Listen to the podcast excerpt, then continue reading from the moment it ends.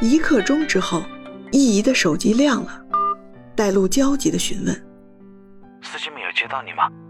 易仪突然尴尬，她彻底忘了这件事儿，只好无限愧疚地小声回答：“我已在家，忘了致电给你。”啊，没事，我们在回来的路上了。田青也和你在一起吗？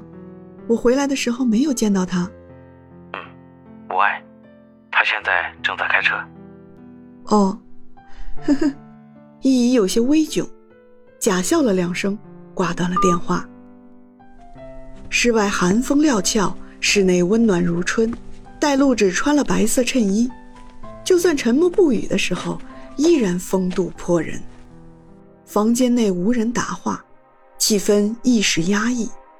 就在易仪以为齐宝林结束谈话，准备告辞时，戴露却出乎意料的对着齐宝林淡淡开口：“大哥手里现在有一个港口在建吧？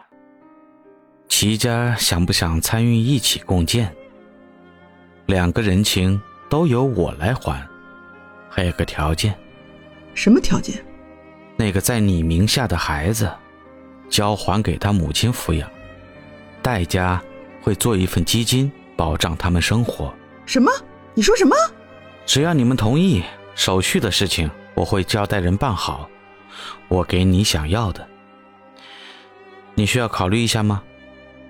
田青皱眉，不赞同的神色溢于言表，立在戴露的身边，忍耐着什么都没说。齐宝玲那张姣好的面容，已经掩盖不住她伪装出来的所有表情，甚至连苦笑都已经做不到了。为什么？你为什么要帮那个野种？你为什么要帮你大哥？你忘了他是怎么对你的吗？带路的目光在易仪的脸上眷恋徘徊，忍耐许久，终还是对着齐宝林缓缓开口，声音是刻骨的漠然：“你真的希望戴家的下一代也如同我们这般吗？你能护得住马库斯一辈子？我们现在的这般样子，你还没看够？”回去后，让人来找田青。戴路恢复了那种盛气凌人的态势，让齐宝玲的哭声渐止，室内又恢复到了难挨的寂静中去了。齐宝玲走后，房间只剩下他们三人。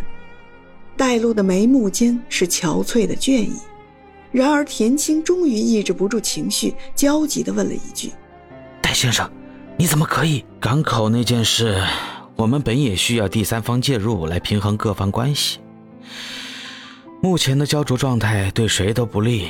既然如此，齐家不失为一个好选择。